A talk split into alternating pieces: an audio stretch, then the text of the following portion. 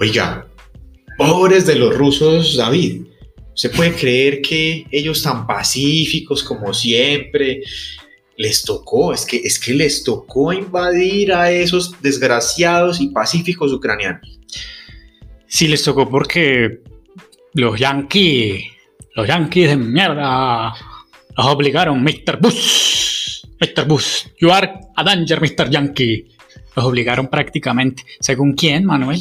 Pues, como no podía ser otra persona, nuestro querido arquitecto, representante, candidato, o sea, precandidato presidencial por la coalición de la esperanza o la desesperanza, como va esa vaina, porque eso va de, culos palestán que vas a generar. El título de nosotros bien desvalorizado que está. y este, este no se ayuda. Este tipo, recordemos que tiene aspiraciones presidenciales y lleva décadas en el Estado colombiano viviendo de los impuestos de todos nosotros. El tipo argumentó básicamente que por culpa de Estados Unidos y la presión que ejerce este en el mundo y en el universo, los rusos tuvieron que invadir a Ucrania. Es que definitivamente las bases de la OTAN en Plutón hacen que los rusos tengan que, invadir Ucrania. Es que no les quedaba otra alternativa. Como a cualquier país civilizado no le queda alternativa. El senador Robledo, precandidato presidencial, arquitecto, profesor de la Nacional, señores de la Nacional, es hora de que, bueno, es profesor de la Nacional, es hora de que revisen quiénes dan clase allá. Bueno, que eso está lleno de comunistas también, entonces... Eso es un logro para esa universidad. Pues sí, un viejo maoísta más, un viejo maoísta menos, pues da lo mismo.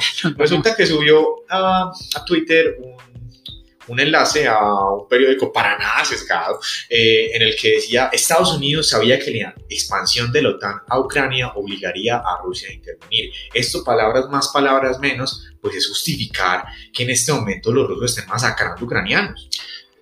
Y no contentos con esto, eh, los otros líderes, obviamente progres, hacen un gran silencio ante esta situación o dicen que pues básicamente no es tan importante. Y Ucrania ni que ocho cuartos, dijo Ucrania que bueno, eh, pero además es una muestra manual del doble rasero de esta gentecita, porque cuando otros países han, em, digamos, mm, llegado a sobrepasar fronteras con o sin justificación, eh, han pegado el grito en el cielo. El doble rasero en la vida y en la política es una cosa muy peligrosa.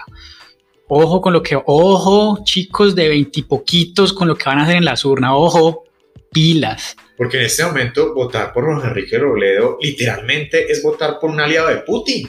Es un man que está diciendo que ese señor, el autócrata ruso, ex, ex KGB, pues tiene legitimidad para invadir un país pacífico, soberano, y que no provocó ninguna acción. Es más, que en el 2014 ese mismo señor les robó Crimea, así la gente en Crimea haya recibido con desfile militar a los rusos, cosa que no está ocurriendo en Kiev. Exacto. De hecho, una de las imágenes más fuertes fue ya el ataque a uno de los palacios gubernamentales de la capital, eh, a sangre y fuego. No están haciendo distingo de militares ni civiles, es sangre pura, cosas que se les han criticado fuertemente a otros eh, ejércitos como el americano, que es la otra potencia, no digamos mentira. Eh, es que Rusia no es una potencia. Eh, hicimos por ahí, qué pena, pero en este momento las dos potencias en geopolítica son Estados Unidos y China. Y China porque es un San Andresito grande. Pero tienen billete. Sí, tienen billete. El tema es que Rusia claramente añora ese pasado de la URSS, lo ha dicho Putin en, la web del Kremlin, cualquiera puede entrar y buscar documentos, incluso en julio del año pasado subió un documento en el que decía básicamente que los ucranianos, eso no era nada, eso era como que los mismos rusos, entonces que podía invadir, y parece pues que al maoísta pues, no le dé problema a eso. No, no solo le dé problema, lo mm, argumenta, básicamente lo, lo aplaude, le falta aplaudirlo. Por eso los invitamos a, si usted piensa votar por la coalición de la desesperanza, que está más desintegrada Eso mejor dicho, Ingrid llegó. Ingrid fue la Putin de la coalición de la desesperanza. Y ellos son los de la paz y los del diálogo, y no. Oiga, y eso están que se volean machete también. Sí. Entonces, Perdón. Bueno, que usted y yo vamos a pelear o qué? Vamos, vamos a invadirlo, porque es que toca invadir, porque es que invasión es paz.